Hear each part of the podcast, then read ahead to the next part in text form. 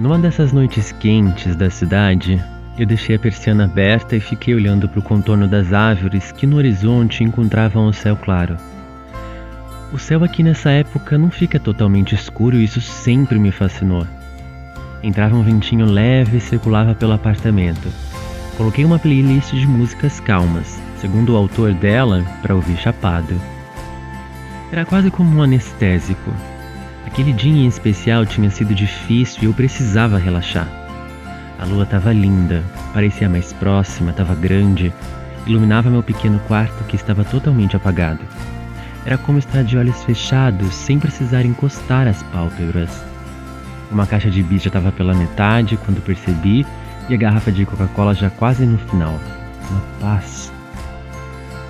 Nesses momentos eu sempre penso que todo mundo devia tirar um tempo para isso relaxar com seus sabores favoritos e pensar em nada, ou em tudo também. Isso faz um bem. Em vários momentos como esse, eu sempre penso que apesar de tudo, eu tenho uma vida legal. É exatamente a vida que imaginei para mim caso eu continuasse por aqui sozinho. Eu acho que se chama gratidão, mas como pessoas gratiluz são insuportáveis, prefiro só dizer que estava admirando o que eu tinha.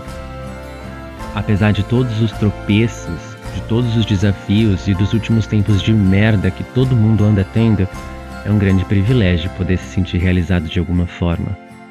Parece bobagem, mas isso ajuda demais a continuar seguindo firme numa direção desconhecida. Mas quem conhece a direção? A gente acha que sabe onde vai, onde pisa, qual o resultado, mas absolutamente tudo pode mudar a qualquer momento. Por isso eu digo que amo, eu elogio, não guardo mágoa ou rancor.